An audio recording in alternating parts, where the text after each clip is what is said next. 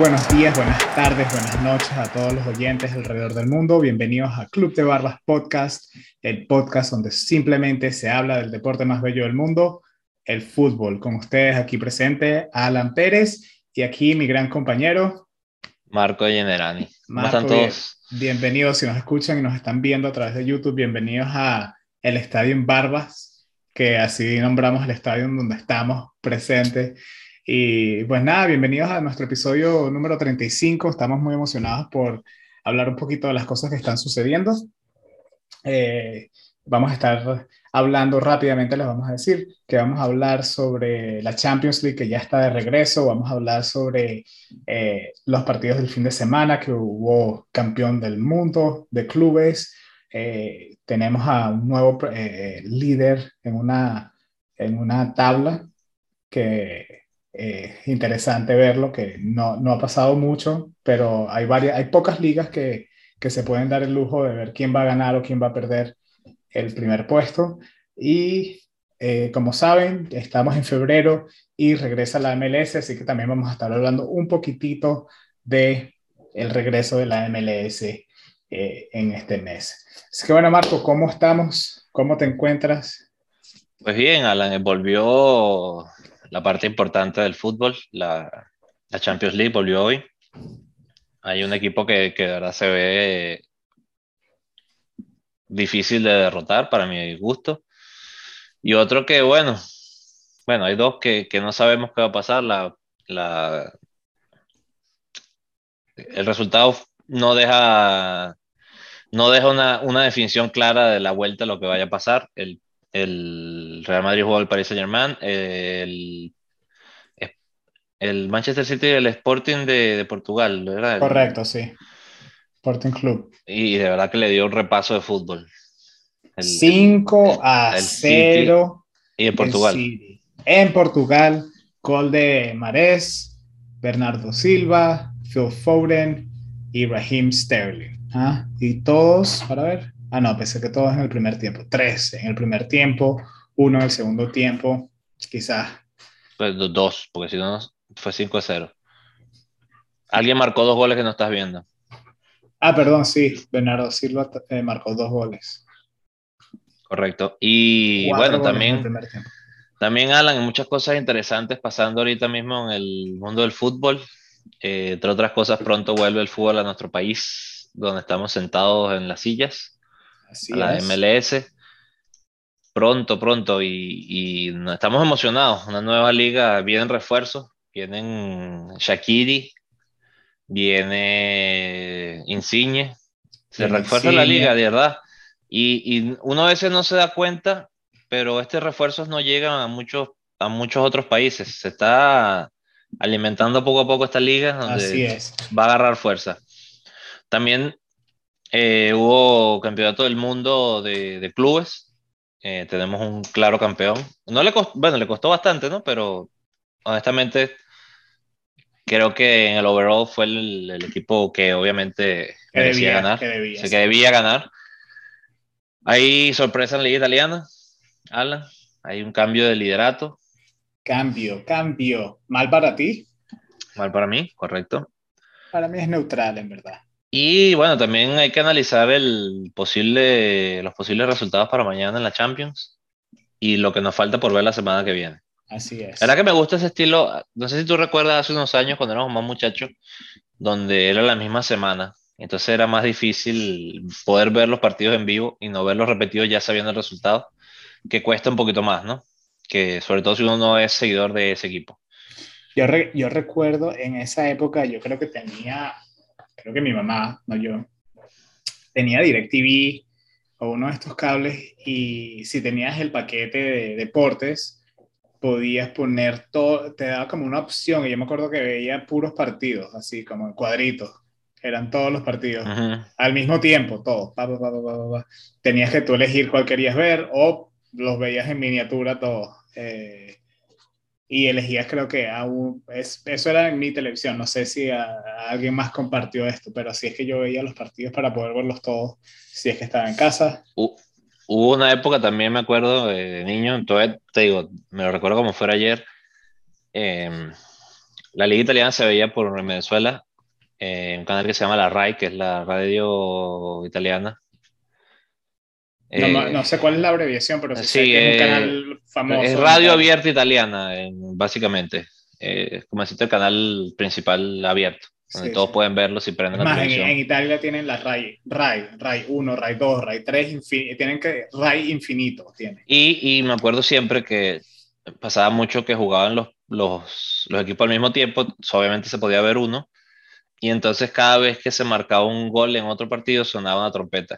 Se las voy a buscar el, el sonido, y todavía me lo recuerdo de niño. Y era interesantísimo porque estabas viendo un partido que a lo mejor no era tu equipo y empezaba a sonar y entonces te ponías nervioso ajá, ¿será que marcó el Inter o marcó la Roma? O, y te ponían el cuadro y o sea, salía pequeño primero como porque viera la celebración y cuando el partido que estabas viendo tenía un break o una pequeña pausa, te cambiaban. Te cambiaban para que vieras la, la, la, repetición.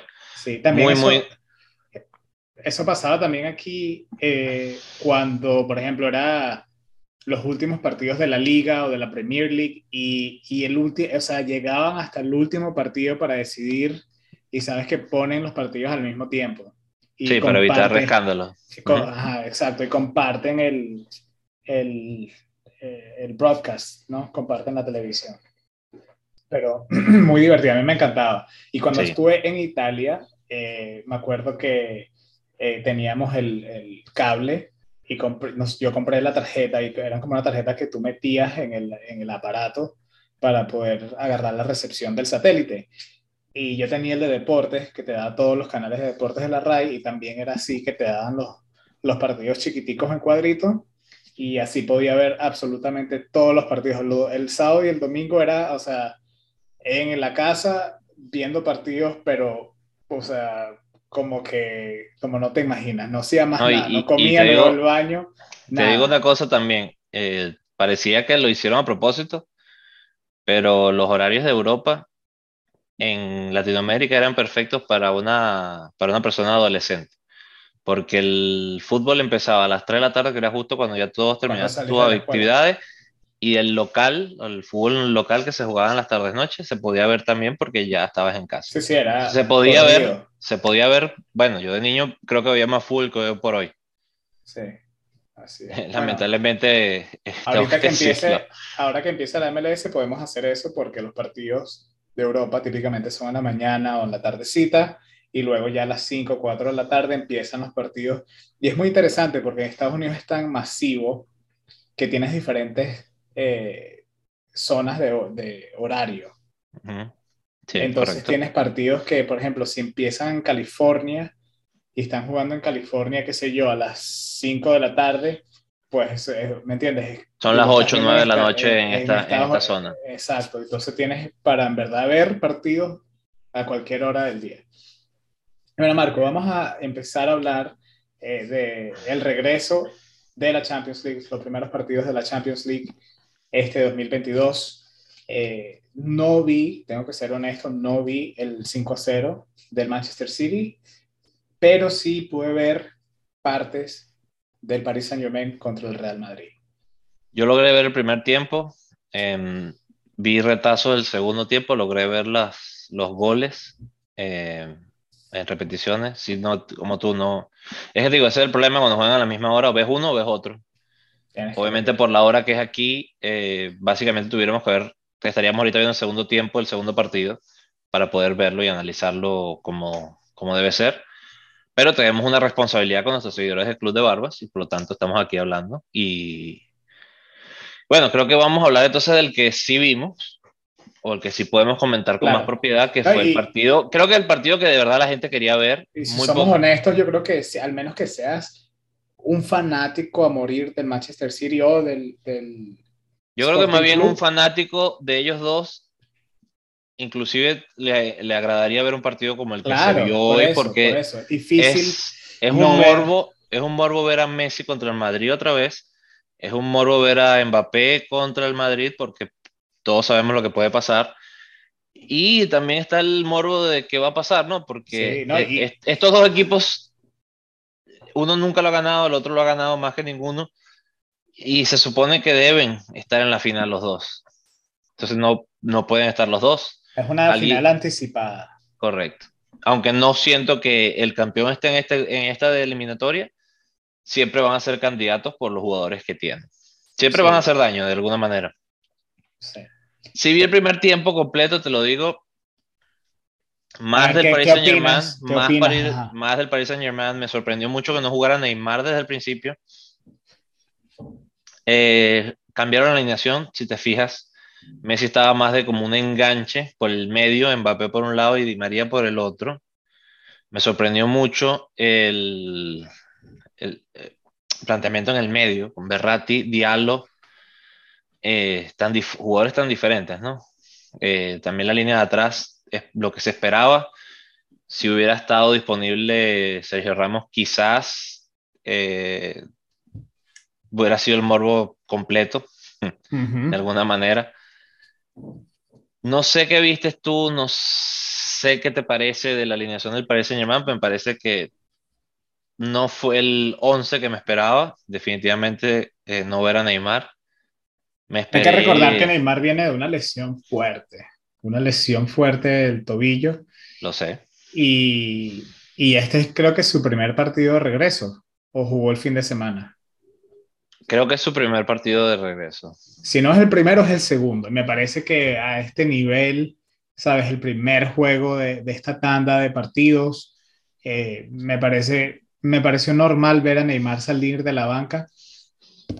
Lo que sí no esperaba, en verdad, y, y lo hemos mencionado acá, es que la liga española, la liga, ha bajado mucho de nivel. Real Madrid son los que están de primer lugar pero no es el mejor Real Madrid que hemos visto. Y ahora te voy a decir las estadísticas del partido solo para estar claro por en lo que yo vi, vi un Paris Saint-Germain mucho más dominante. Yéndose arriba no vi eh, me parece Vinicius Junior un jugador que es peligroso. Obviamente Benzema es, o sea, si le das la oportunidad para, para pegarle al arco, puede ser gol, pero no vi como, como, no sé, un peligro inminente que, que tú digas del Es más, 21 tiros al arco del Paris Saint Germain contra 3 del Real Madrid. Creo que eso resume mucho. Eso es casi, casi, casi. Por eso es que yo creo que celebran ese gol así como que si metieron un gol en una final. Después de haber hecho 20 tiros al arco, o 20 tiros, 8 tiros al arco, 20 tiros, tienes 58% de posición, estás haciendo los pases, eh, estás, aquí claramente tienen más falta el Paris Saint Germain, 14 faltas, significa que están rompiendo el juego, el ritmo del juego del Madrid, especialmente cuando sabemos que el Real Madrid juega muy bien el contraataque. Me pareció que el Paris Saint Germain planteó un partido excelente eh, y bueno, hay que quitarse el sombrero a Mbappé, me parece que Mbappé está, está subiendo de nivel más. Que eso, eso es lo que uno quiere ver de estos jugadores grandes, eh, es que, que, suban ese, ese nivel y me parece que lo está haciendo y lo está demostrando. Si se, no lo vi, pero vi la repetición, Messi se erró un penal o se lo taparon, no sé cómo lo quieras ver tú, cómo piensas. Yo pienso que se lo peló. ¿Tú piensas que yo pienso que fue, o sea, fue por el piso, fue hacia un lado, no fue completamente esquinado, pero si eh, Courtois se lanza para el otro lado es un penalti perfecto. Por el, por el piso, eh, te digo, no sé qué tan esquinado, porque Courtois también mide como 2 metros 77, entonces cualquier cosa le queda en el pecho, ¿no? no importa de qué ángulo se lance. Pero sí creo que, que para Messi es un penalti errado, porque él tiene que hacer esos goles, se espera, que, que es a donde iba con la comparación que estabas diciendo. Eh, se está hablando obviamente ya de un relevo generacional para tanto Cristiano como para Messi, ya no son lo que eran. Igual creo que yo lo elijo primero si estamos jugando en la calle y a Cristiano también. Pero hoy por hoy, en verdad, el, están en un nivel más bajo de lo que nos acostumbraron durante muchos años y es donde quiero llegar. Mbappé está demostrando que tiene para ser el, el nuevo, la nueva superestrella, pero todavía no siento que sea el jugador que es fin de semana tras fin de semana, tras fin de semana, tras fin de semana, que resuelve todo. Todavía tiene baches pequeños, hay que decirlo, pero tiene baches. Hoy por hoy, hoy día, fue la superestrella del partido. Y está eso, ¿no? Ver a Neymar, eh, que ya no es lo que era, ver a Messi, que ya no es lo que era, y ver a, un muchacho como Mbappé siendo la, la referencia, te, te, llama un poco la atención, ¿no? Porque ¿cuándo pasó todo esto?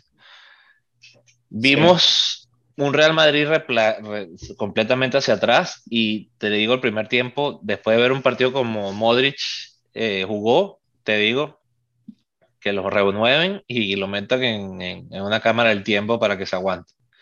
Es el pulmón del equipo, vas a buscar la pelota, la sube, trata de jugarla, eh, está disponible.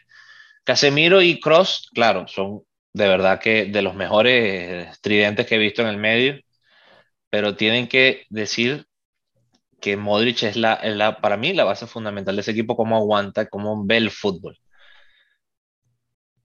El gol. ¿Cómo corre? El gol, sí, es, bueno, hay que decirlo, fue en el minuto 90 más 4. Eh, Muchachito luchó hasta el final, logra el gol, pero también fue un fallo garrafal de Militao y Lucas Vázquez. Insisto, Lucas Vázquez no es un lateral. Y Lucas Vázquez no es un lateral para un equipo como el Real Madrid. Que te resuelve un partido, sí, que hace goles, sí, pero no es un lateral derecho. Y a esto voy el lateral derecho del Paris Saint Germain es un muchacho que sale del Madrid, que es Hakimi. Y después ves, eh, uno de los jugadores más importantes del Paris Saint Germain es su lateral derecho y después el lateral derecho del Madrid que deja ir dos veces porque se lo dio al Inter y cuando lo pudo retomar lo vendió al Paris Saint Germain. O sea, lo, lo dejó ir. Entonces, de hecho, perdón, creo que jugó hasta en el Borussia Dortmund antes de ir al, al, al Inter. O sea, lo puedo haber dicho hasta que lo perdió tres veces. Y hoy pierde este partido porque el lateral derecho de recambio no cumplió con las expectativas. Es un poquito, tú sabes, a veces lo que hablábamos el otro día de, lo que uno ve como un buen jugador y lo que uno ve como un mal jugador. El entrenador que dice que no es un buen jugador es eh, Zidane. Y tú me vas a decir que Zidane no sabe de fútbol. Y sin embargo, mira, hay veces que uno toma decisiones que te cuestan ese tipo de cosas. Sí. Ver la celebración de Mbappé me, llamó mucho la atención porque siento que se siente parte del Paris Saint Germain hoy por hoy y llama la atención cómo celebró, ¿no? Es un poquito el, mensaje de qué pasa, eh, ¿va a ir o no va a ir? Sí. Pone esa dudita a lo mejor en el cerebro de alguien. Bajo de nivel me parece Asensio, Vinicius Junior es lo otro que te mencionaba. Si él quiere estar en esa lista de top 3 del, cuando no esté Messi Cristiano, no puede tener partidos como el de hoy. Desaparecido completamente. Pero estaba contra, contra un Hakimi, ¿me entiendes? Eh, Pero a eso voy. Cuando tú ves a un Vinicius Junior jugando todos los fines de semana en la Liga de España hoy en día, tienes que verlo contra equipos de, este, de esta magnitud. No, no hay equipos así ahorita en España. Por eso es que creo que Vinicius Junior hace lo que hace, en mi opinión. Digo, es un increíble jugador.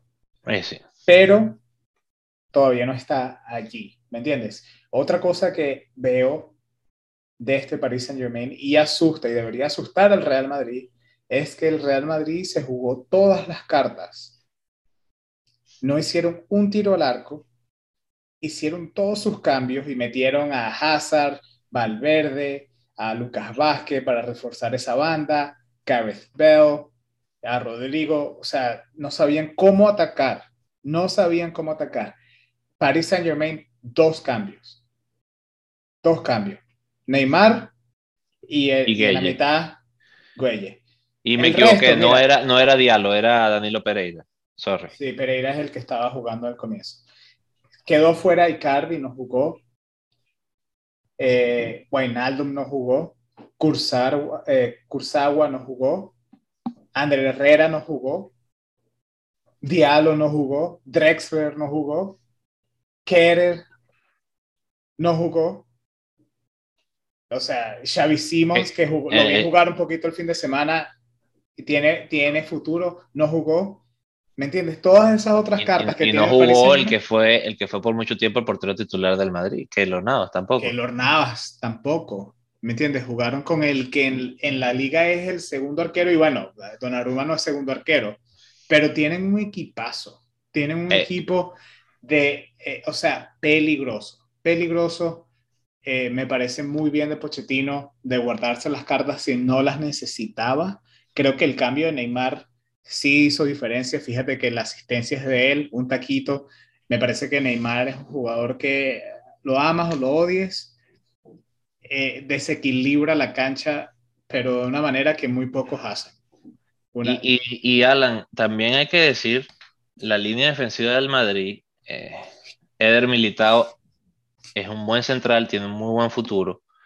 Ferland Mendy, hoy por hoy me parece que es más completo que el Marcelo de hoy día, porque el Marcelo de hace 5 o 6 años nah. no hubiera discusión, pero le falta algo. Y definitivamente Dani Carvajal es de los mejores laterales del mundo, pero no aguanta 100 minutos de juego, no aguanta 90 Y no solo y eso. se lesiona mucho. Entonces, insisto No. con esto, ves el gol, eh, sacas a un Luka Modric que está jugando por esa banda, si no me equivoco, fue para poner a Valverde, porque de hecho llega tarde también a recuperar por los centrales, la pelota empieza por esa banda, donde si sacas a Modric y pones a Valverde y tú esperas que el Valverde te va a dar un pulmón, Pero claro, y, y todo esto lo podemos resu- resumir con un solo nombre. Mbappé. Eh. Es el problema. Porque si tú eres, si tú eres Dani Carvajal y tú tienes que, tú eres lateral, sabemos que en el fútbol moderno tienes que subir, aportar al ataque, pero ¿cómo subes tú sabiendo de que tu marca es Mbappé? Tú le das espacio a Mbappé y, la, o sea, no lo alcanzas. Y no Y- creo y- que hay nadie en la defensa de- del Madrid que si tú le das el espacio a Mbappé en carrera, se, se va. Y te voy a decir otra cosa, Nuno Méndez es, es un lateral izquierdo que, que se proyecta bastante, pero fíjate los tres cambios que hacen el Real Madrid por esa banda. Cambia completamente la banda derecha de ellos para tratar de aguantar a un Mbappé que al minuto 94 te luchó hasta el último minuto para hacerte el gol. Sí. Y, y como dices tú, jugaron todas sus cartas para detenerlo y no lo lograron. Ahora entra el, el- el- la parte mental. Ahora tengo que ir a Madrid, pero tengo que ir a hacer dos goles. Ahora ya no existe el gol doble. Tienen esa ventaja de que ahora no va a estar el gol doble fuera de casa. El, solamente necesitan un gol, pueden salir a atacar y aunque reciban otro gol, con el segundo están todavía resueltos. Entonces entra un poquito en eso, donde el Real Madrid ahora tiene que salir a atacar y el Paris Saint Germain puede prepararse para ir al contragolpe con este demonio que tienen adelante, que es Mbappé, en, en espacio, porque ahora el Madrid tiene la ventaja de jugar en casa, pero tiene que salir Tiene a que hacer salir gol. al ataque. Y, Entonces, y- Sabes que vas a dejar huecos. correcto. Y si hay un equipo, sabemos que el Real Madrid es muy bueno en el contraataque. Si hay un equipo que puede ser más letal que el Real Madrid en contraataque, es el Paris Saint Germain. Y este muchacho de paso. Claro, porque está, en está otro, en otro nivel. Mbappé, tú tienes a Neymar y tienes a Messi. Messi te recibió una pelota en, en la propia cancha y él simplemente, o sea, ¿sabes? Tres horas de- antes vio a, a Mbappé hacer esa corrida porque Messi juega en su propio tiempo y en su propia dimensión. Él ve a Mbappé hacer esa corrida, ¿me entiendes? O agarra la pelota a un Neymar donde empieza a driblarse, atrae a todos los jugadores y fácilmente consigue hacer un gesto más de magia para la, para la respuesta. Me parece que en el contraataque el Paris Saint Germain también es muy letal. No Tienen que, tienen que guardarse la carta de Carvajal, que es el único que tiene la velocidad suficiente Creo- para aguantarlo y que aguante el, el- que se quede atrás, pues que, que sea el, el pilar atrás de, esa, de ese partido. Tiene que haber también Pero- quizás Ancelotti, algo que nosotros nos veamos, algo que un Ancelotti solamente lo pueda, lo pueda resolver. Si no, yo digo que Pero vemos si, al Real si- Madrid si no está, si no está Gareth Bell para jugar, esto es lo que tiene el Madrid. esto lo que vimos hoy es lo que hay en el Madrid, porque Gareth Bale creo que es el todavía, en, si vamos a verlo desde el FIFA, desde el juego de FIFA, talento, raw, talento puro, es Gareth Bale. Tu jugador de otro, de otro, nivel, ese nivel. De, un, de algo diferente es Gareth Bale. Si no están contando con él, esto que vimos hoy es, es, como que Gareth Bale en este punto es como que si como que si tengan a Cutiño, ¿verdad? Y tú digas, bueno, Cutiño es ese jugador que tiene ese nivel, ese potencial. Sí, pero no lo hemos visto por años. No lo hemos visto por, por... Y Hazard no está tampoco para... Y, pero y te digo por, porque Hazard creo que puede ser importante.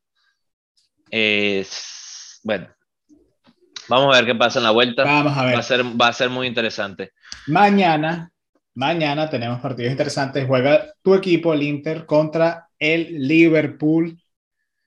Marco, yo creo que si no te estás sintiendo un poco con dolor de estómago para llamar al trabajo y decirles que te sientes mal, no sé qué va, o, o te duele el estómago durante el trabajo y te vas por 45 minutos al baño, trabajas 15 y te, luego te vas y te regresas al baño otros estoy, 45 estoy, minutos. Estoy, preocupado por el Inter, me gustaría, de, by the way, no hicimos la pregunta entre nosotros, por cierto. La vamos a hacer ahorita cuando, eh, después que hablemos de la Champions League, te tengo una pregunta. Eh, quiero salir del tema de lo que...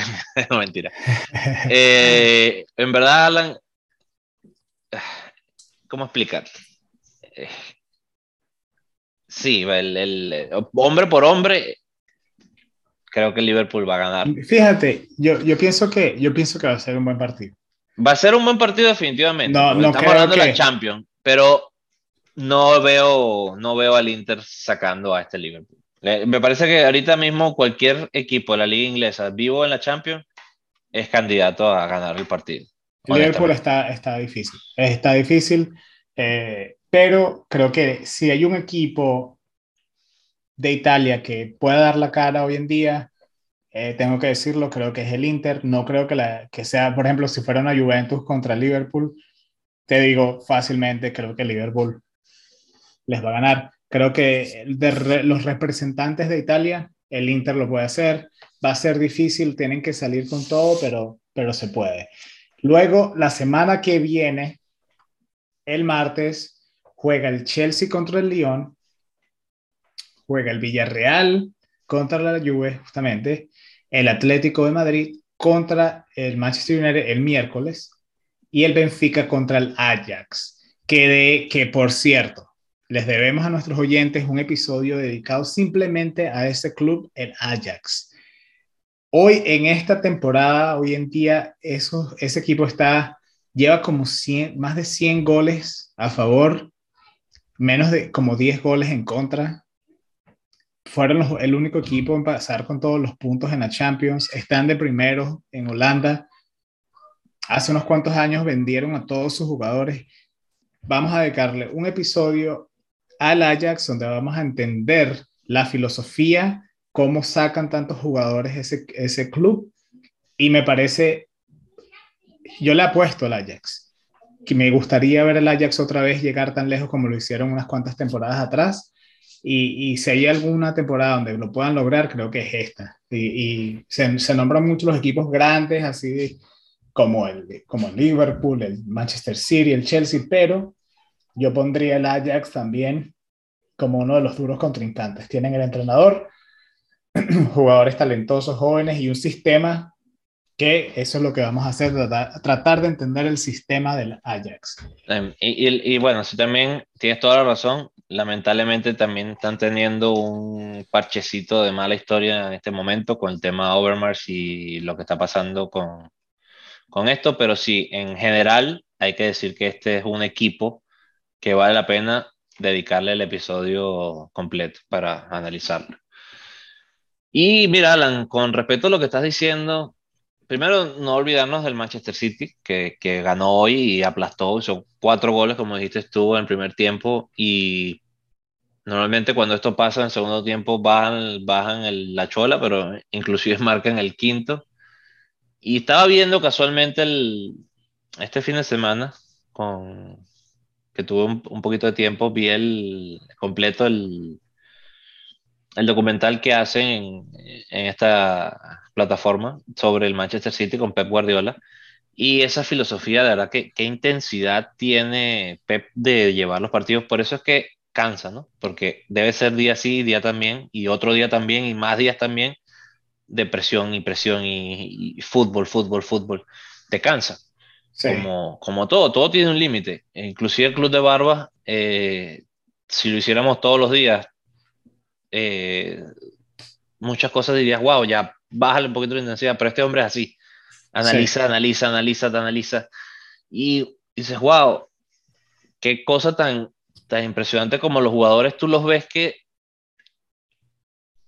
lo siguen, lo adoran, pero también tienen esos jugadores que no lo pueden ya después volver a ver ni una pintura porque deben ser como una sobredosis. Porque, porque tú a veces escuchas a Carlos Vela, que lo dice mucho. A mí no me gusta ver el fútbol, me aburre. Y juegan fútbol. Dices, ¿cómo no te gusta verlo en televisión? Pero para nosotros, los lo que escuchamos podcast, los que hablamos de fútbol, los que nos sentamos con una cerveza a hablar de fútbol y nos sentamos tres personas, no nos conocemos y da la casualidad que jugamos fútbol y hablamos toda la noche de fútbol, está la gente que no le gusta. Y tiene que haber esos jugadores que están a esos niveles que de verdad no disfrutan el fútbol como lo disfrutan a lo mejor una persona que no tiene ese talento, por increíble que parezca. Y Guardiola es una de esas personas donde dice, no importa el resultado, primero no me hagan goles, segundo yo tengo que golear y tengo que jugar bien. Y, y no me pueden ni siquiera agarrar mal parado. Entonces, claro, te cansa al final de año, llegas cansado, pero en este momento... Es una demanda muy fuerte para los jugadores. En este momento, el, el Manchester City es un equipo que es casi invencible, porque todavía están frescos, vienen todavía, estamos a mitad de temporada, eh, muchas cosas no están definidas, pero al final que también te pega la presión de que si fallo, porque también te pasa, yo ves el, el, documental y ganan, ganan, ganan, ganan, ganan, ganan, y al final de temporada se van con el Carabao Cup y adiós, no ganaron más nada y fue un año malo. Eh, ganaron también la liga, pero al no ganar la Champions y al no ganar la FA Cup, fue un año malo. Y tú dices, wow, pero si este equipo eh, eh, ganaron más en, en, ese año que a lo mejor que el resto de los 100 años de historia. Pero para Guardiola es no es suficiente y, se exige, se le exige a Guardiola que, eh, lo mismo. Se le, se le, exige a Guardiola y yo creo que se le exige también al club por todas las inversiones que han hecho. Tú tienes que, tú tienes que, ¿cuándo van a recibir esa ganancia? Todo, cuando tú inviertes esa cantidad de dinero, que es uno de los clubes que más ha invertido, tú esperas que estén ya ganando su primera Champions League, especialmente cuando han roto tantos récords en la Premier League cuando hicieron como esa temporada. No sé esa temporada hicieron los 100 puntos, es la, la, liga de los 100 puntos. 100 y puntos. Aún así, fíjate tú, y todavía se considera una mala, una mala, una mala campaña. Sí.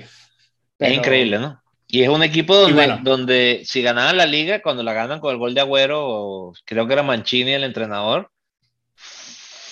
explosión.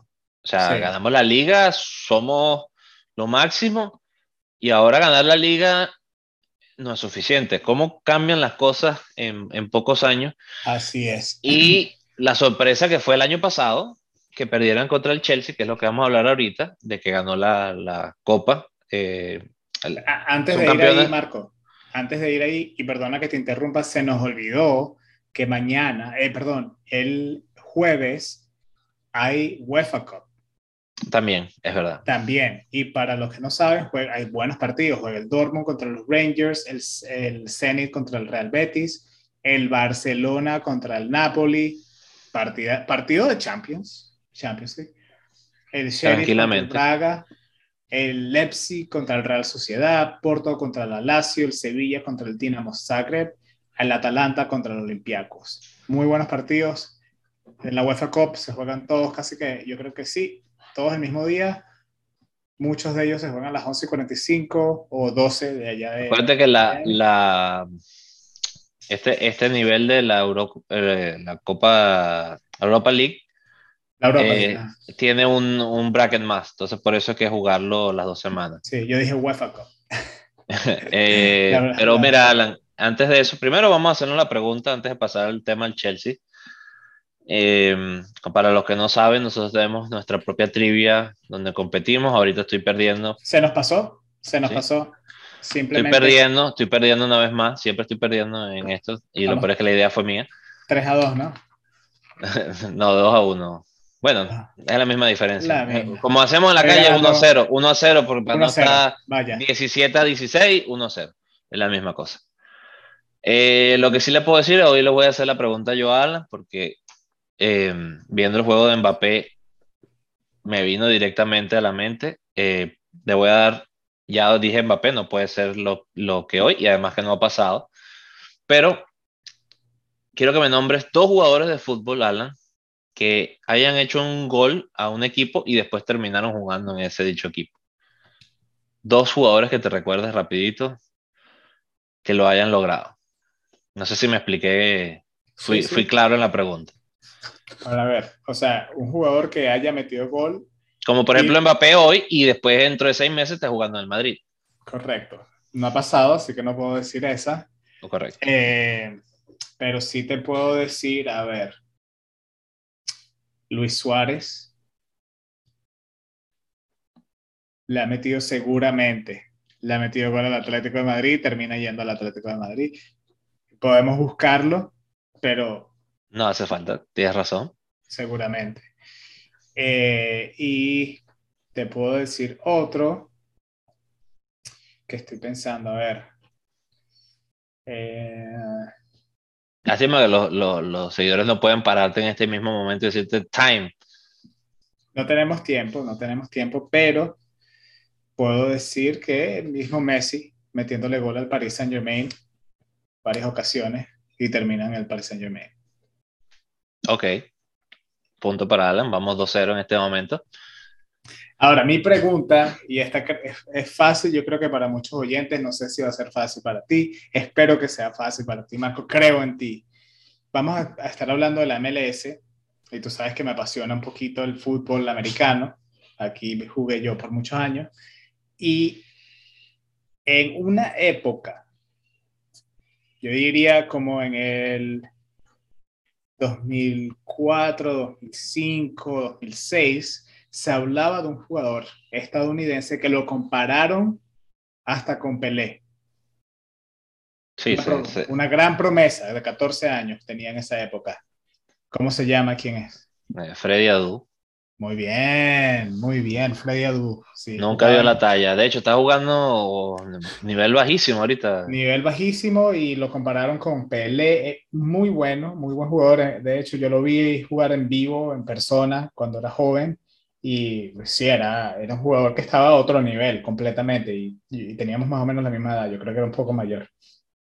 Y jugaba en, si, no, si no me equivoco, en la MLS jugaba en el DC United cuando era muchachito y luego se va a jugar en otros equipos grandes y nunca, dio, la talla, nunca, dio, la talla. Sí. 1-0, seguimos 1-0, tú vas ganando. Em, Ahora regresemos a los temas, Marco. Ya hablamos de la Champions Ahora sí, volvemos a, la comparación que estaba haciendo de que pierde el Manchester City en la final contra el Chelsea. Ahora el Chelsea es campeón de la campeón de clubes del mundo.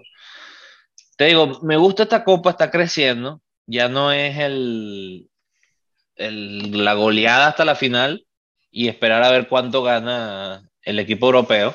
Está evolucionando un poquito, los equipos ya no salen a, a dar espectáculo. Boca Juniors te digo, el, Boca fue, creo, eh, de hecho, que yo me recuerdo, el Boca Juniors fue el único que le ganó a un equipo europeo, casualmente el Real Madrid, con un tal Riquelme en sus filas. Y wow, o sea, es difícil decirlo, ¿no? Esa, ese hito. Fíjate que creo que del resto de los campeonatos que yo me recuerdo, ha ganado siempre el equipo europeo. y cuidado y no lo ganan porque es el, la peor desgracia que te puede pasar, ¿no? sí pienso que está creciendo la Copa, ya no es el, las, las, goleadas hasta la final, pero obviamente es difícil comparar, ¿no? Los niveles. Me parece que la Libertadores y, y obviamente la Champions League tienen los mejores equipos, pero también le está faltando allí equipos de la, Europa, de la Europa League, la Suramericana. Se podría hacer otro tipo de torneo, poquito más largo, pero ya por cuestiones de tiempo es más difícil. Sí, pero no, muy, muy, muy interesante y veo los partidos aquí muy, muy divertidos. Fíjate, el, primero, creo que el primero fue en el año 2000. No sé qué equipos habrán ido, pero sé que la final se jugó, jugó el Corinthians contra Vasco de Gama, dos equipos brasileños. Ok. 2005, Sao Paulo llega a la final contra Liverpool y gana Sao Paulo. Ahí va un equipo de otro equipo de Sudamérica. 2006, eh, Internacional de Brasil juega contra el Barcelona y gana 1-0 el Internacional de Brasil.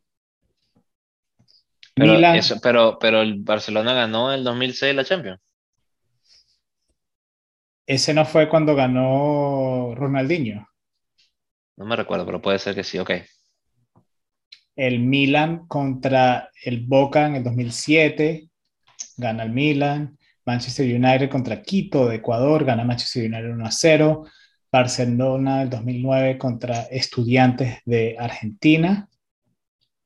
Y ganó el Barcelona, no estoy seguro si fue en penales. Eh, Internacional de eh, Italia, Inter contra Mazembe de Congo. 3 a 0 Inter.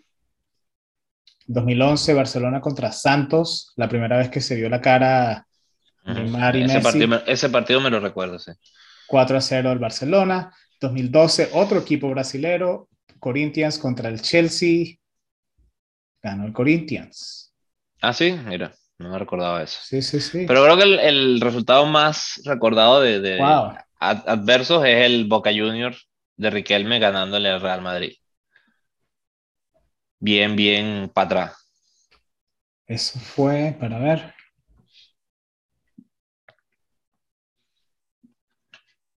Eso fue hace muchos años, Alan. Yo estaba, yo estaba, creo que en Brasil, casualmente jugando un torneo cuando eso pasó. No sé por qué no me sale ese partido aquí en esta. La Copa Intercontinental, donde el Boca Junior gana 2 a 1, eso fue en el 2000. En el año 2000. Te digo así rapidito, estaban conocidos, que vamos a recordar seguramente, estaba Sebastián Bataglia, Carlos Bianchi, Martín Palermo, Carlos Bianchi el entrenador, muy, muy, muy famoso en esa época en Palermo. Junior. Es Juan Román Riquelme. No sé si te suena, que jugó después en Barcelona. Hugo Ibarra, muy buen defensor. Oscar Córdoba, el portero, también me lo recuerdo. Mira, y el Real Madrid, Trabucazo. Y que Casillas, Hierro, Caranca, Roberto Carlos. Pero esa fue la, ¿cómo es la intercontinental? Yo estoy hablando de, yo estoy, estoy viendo una lista, pero es de FIFA World, eh, FIFA Club World Cup. Probablemente eh, en esa época todavía no. Quizás eran dos cosas diferentes. Sí. Han pasado muchos años, Alan. Además, hay, muchas ligas que ya no tienen el mismo nombre. La misma, la misma Europa League ya no es el mismo torneo que era hace unos 10 años. Aunque básicamente es lo mismo, solo que con otro nombre. Porque básicamente son la misma, es la misma manera de clasificar. Pero bueno, seguimos en esto. Eh, le costó un poquito al Chelsea. No, no es, y te digo, es bonito verlo porque, ¿sabes? Es, es ver otra cosa, pues es, más grande. Es, es otro tipo de, de juego, o sea, es más, más realista. Te voy a ganar pero te voy a ganar inteligentemente, no me vas a ganar fácil. El Chelsea con el equipo que tenía, en teoría tuvo que haber arrasado y no fue así. Sobre todo en la final le costó, ganó 1 a 0 nada más. Y creo que fue Mount el que hizo el gol en, este partido. Y, y te llama la atención porque ya no es ese repaso. Además de que también pareciera que le dan chance eh, es que, es que te digo, a mí me gusta el espectáculo, Alan. Yo en eso prefiero ver una semifinal del equipo de CONCACAF tratando de ganarle de Europa y después que lo armen para que el de la Libertadores llegue a la final con el de con el de Europa, que es lo que los aficionados queremos, lo digamos o no abiertamente, pero entonces entra el juego del, de la CONCACAF, quiere verse en la final y lograr ganar, pero entonces tiene que jugar contra el equipo de Libertadores. Y entonces entra en este tema, tú sabes, el, el qué es mejor para qué. Pero obviamente todos quieren jugar contra el equipo europeo. Si está el Real Madrid, todos quieren jugar contra el Real Madrid. Si está el Barcelona, todos quieren jugar contra el Barcelona y, así. Quieren su chance. Sí, déjame hacer una corrección, Marco, rapidito. El partido quedó 2 a 1. O 2-1, ¿verdad? Tienes razón. 2-1, el Chelsea metió gol Lukaku y luego en penal Havertz. Metió, ah, Havertz fue normal. Metió el gol. Sí, y, y, no sé si viste, pero eh, hay, hay, como fotos y también videos de, de este Aspilicueta. Aspilicueta. Siempre me, me da problemas ese nombre. Aspilicueta eh, cómo agarra el balón como que si él va a tirar el penal y los jugadores del Palmeiras y todo ese revolú que hay que siempre se forma tratando de desconcentrar el pateador, este, está toda esa tensión en Aspilicueta y luego al final cuando ya el árbitro por fin ya saca todo el mundo del punto penal y pone el arquero y se pone, se ajusta todo, le da la pelota a Havertz, donde Havertz estaba tranquilo, enfocado, concentrado en tirar el penal. Y me pareció ese, esa, ese informe, esa, esas gráficas que vi, la persona que se dio cuenta, me pareció muy interesante y, lo, y, hace ver lo bonito que es el fútbol, que acá, o sea, si juegas fútbol, tú tienes que, tienes que tener una picardez, una, una picardía, una, sabes, siempre está en juego algo, o sea, tienes que tratar de hacer todo con algún motivo, una razón, o sea, donde te posiciones, o sea, cómo vas a agarrar la pelota, cómo la vas a poner en el punto penal. Todo eso me pareció muy interesante y fíjate, Havertz no recibió la presión del otro equipo para desconcentrarlo ni nada porque Aspilicueta estaba ahí para, para hacer eso. Y dicen que Chelsea utiliza esa táctica cuando le, van a, cuando le cobran un penal en contra. Ellos tienden a ir en grupo, en manada, y rodean al pateador rodean al, punto penal y hacen ese escándalo, tratan de desconcentrar lo más posible al, a, la persona que va a patear el, penal en contra de ellos y por eso creo que tenían esa táctica para, para combatir si le, si le hacen eso a ellos, ¿no? Eh, el juego mental.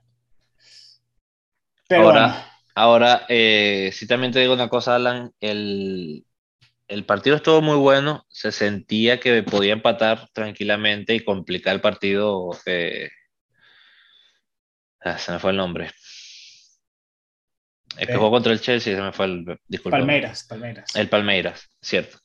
Se, se va, ven. Eh, fue bonito, fue bonito y la cosa me parece está cambiando. Eh, esta copa tiene para mí muchísimo potencial de crecimiento, es interesante porque de verdad puedes comparar de alguna manera el nivel de, de varias partes del mundo. Sí me gustaría otro tipo de torneo un poquito más largo, cuestión de, de, que me gustaría ver. Y obviamente tener más equipos, el de la Europa League, el de la Sudamericana.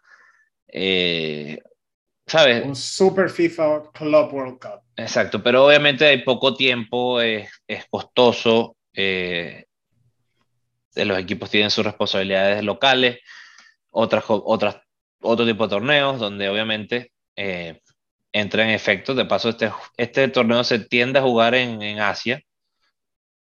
Sí, esa es otra cosa. Si traen esos, esos partidos a Europa. O a Estados Unidos.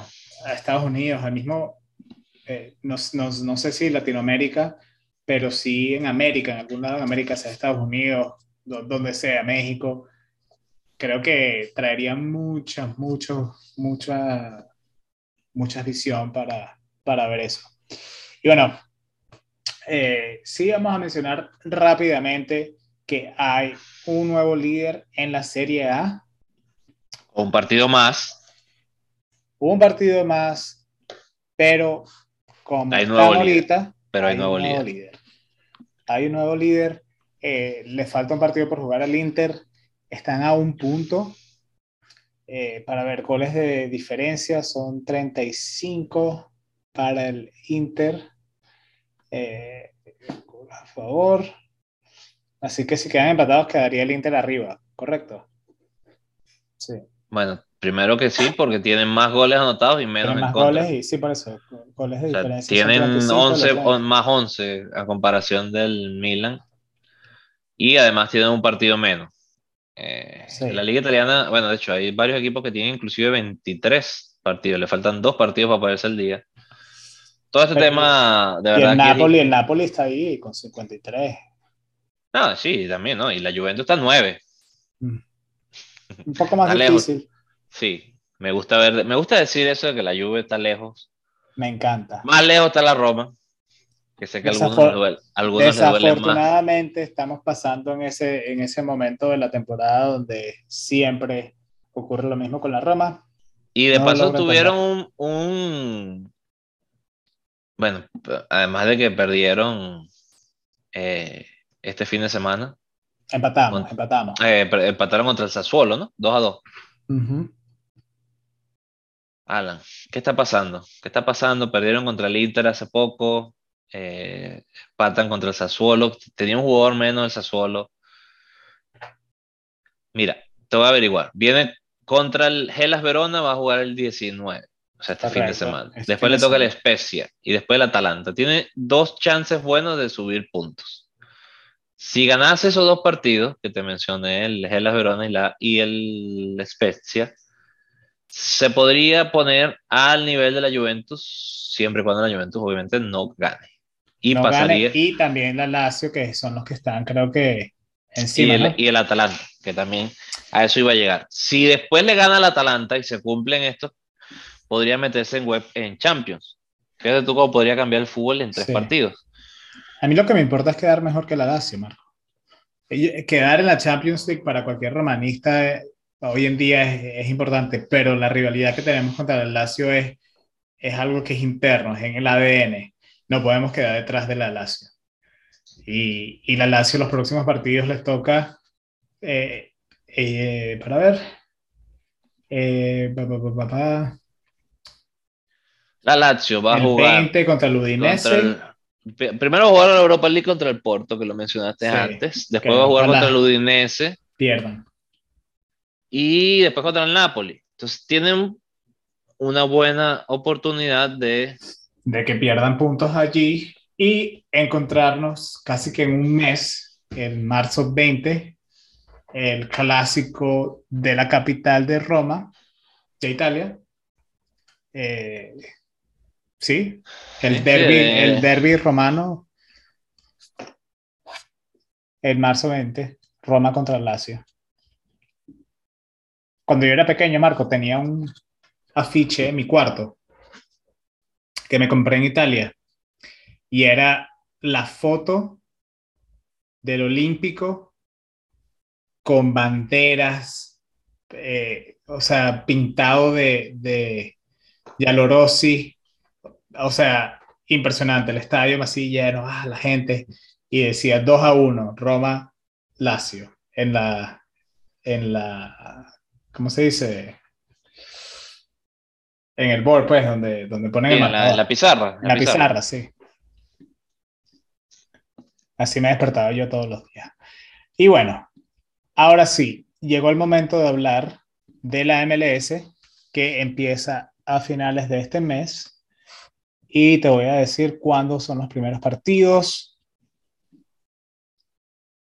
El 26 de febrero. Estamos a 10 días casi. 10 días. A poco, a poco, estamos ya preparándonos.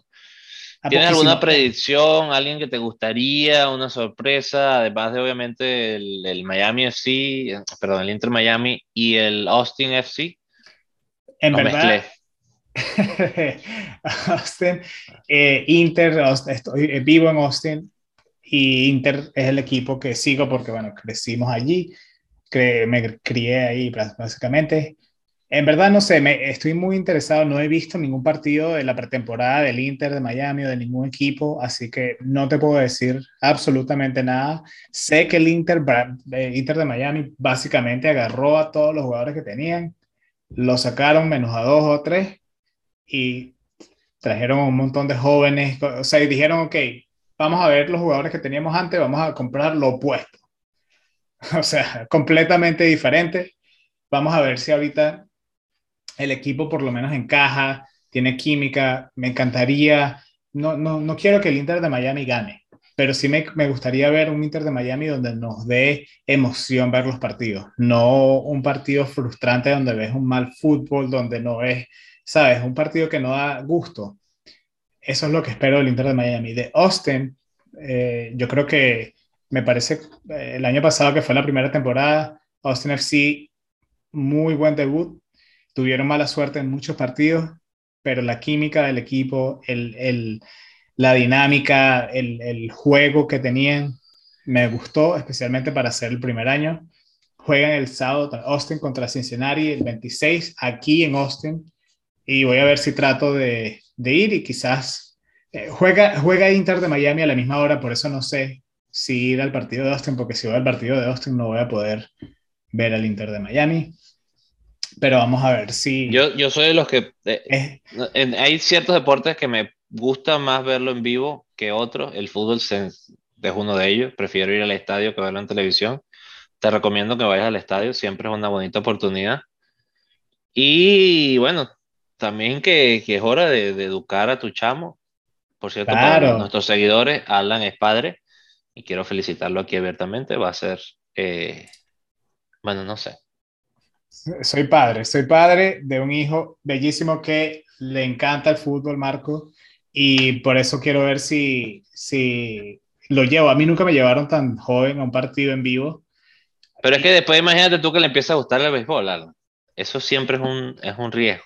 Tengo que, de todas las maneras posibles, yo tengo que mostrarle a este, a este niño el fútbol, en vivo, en la televisión, cuando juego con él, siempre hay una pelota. Lo, lo más, ah, no, para una historia personal aquí, ayer salimos al parque, ayer fue Valentine's y fuimos a pasear. Llegamos al parque y el parque donde fuimos detrás había como una cancha de fútbol. Y lo más bello ocurrió y me sentí horrible como padre. Mi hijo viene hacia mí y me dice, se nos quedó la pelota. Se nos quedó la pelota, se nos olvidó la pelota de fútbol. Él quería la pelota de fútbol para ir a la cancha y dije, aquí, o sea, esto no vuelve a pasar más. No puede ser, pero me dime encantó. Tú, dime tú si después te dice, pero es que ese día no me trajiste y me gustó el fútbol, eh, me gustó más el béisbol. Exacto, encontré una pelota de béisbol por ahí tirada, pero no, me encantó que mi hijo me haya recordado de que no podemos ir al parque sin una pelota de fútbol porque nunca sabes cuándo te vas a encontrar una cancha, una arquería. Eso es, eso es la ley de fútbol, tú tienes que ir por todos lados con tu pelota.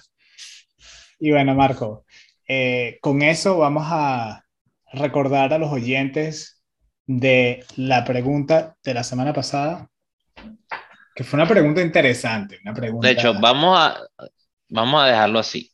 Esta semana no vamos a dar la respuesta, Alan. Vamos a dar un chance de que, te digo, es una pregunta que nos ha costado, inclusive a ti y a mí, meramente de memoria. Vamos a tener que hacer una investigación ya más eh, con más esfuerzo, de alguna manera. Sí, sí, La pregunta para, para, quitarles la duda y que puedan empezar a, pensar es, eh, habíamos hablado del caso de Sadio Mané, que falla el penalti en el, en el partido. Durante el juego. Durante el juego y después lo marca en la, en la tanda de penales final. Y la pregunta era quién había logrado meter tanto en el partido como en una tanda final. ¿Ok? Entonces... y eh, para todos los que nos escuchan, o sea, esta es una pregunta que Marco se la inventó durante el episodio y hemos buscado, buscado y no se encuentra la respuesta. Ay, ay, definitivamente va a haber. Pero, pero queremos que sean... Estamos, estamos mal acostumbrados a que si tú tienes una duda, tú lo pones en Google o Yahoo, si, si tú eres una persona que utiliza Yahoo o lo que sea. Pones la pregunta y te sale alguien que buscó esa misma pregunta o te sale un artículo sobre eso. En este caso no existe eso. Nos toca a nosotros mirar finales analizar. Analizarlas. y quiénes son cobradores renuentes todas las veces. Correcto. Y qué pudo haber pasado. hay que recordar que no son tantas las tandas de penales. Y en este tipo de juegos es más difícil que piten un penal por, por, poco por, lo, por las circunstancias que están. Entonces es interesante. Vamos a dejar ese pin en esa pregunta. Vamos a dejar eh, una semana más de chance. Nos vamos a encontrar la semana que viene a ver si eh, tenemos alguna respuesta. Sin embargo, Alan nos va a decir dónde podemos responder esta pregunta y vamos a dar la, la, pregunta de esta semana, que es muy interesante, Alan. Esa sí, esa sí me viene preparado. No la voy a cambiar porque me pasa mucho, también lo dije durante el show. Vamos hablando y ay, que la cambia. Sí. Entonces, pero esta semana no. Quiero saber muy buena. Y, y, bueno, para, para los que nos escuchan por primera vez, nos pueden responder en Twitter, Club de Barbas Podcast, o el handle sería arroba Club de Barbas Pod.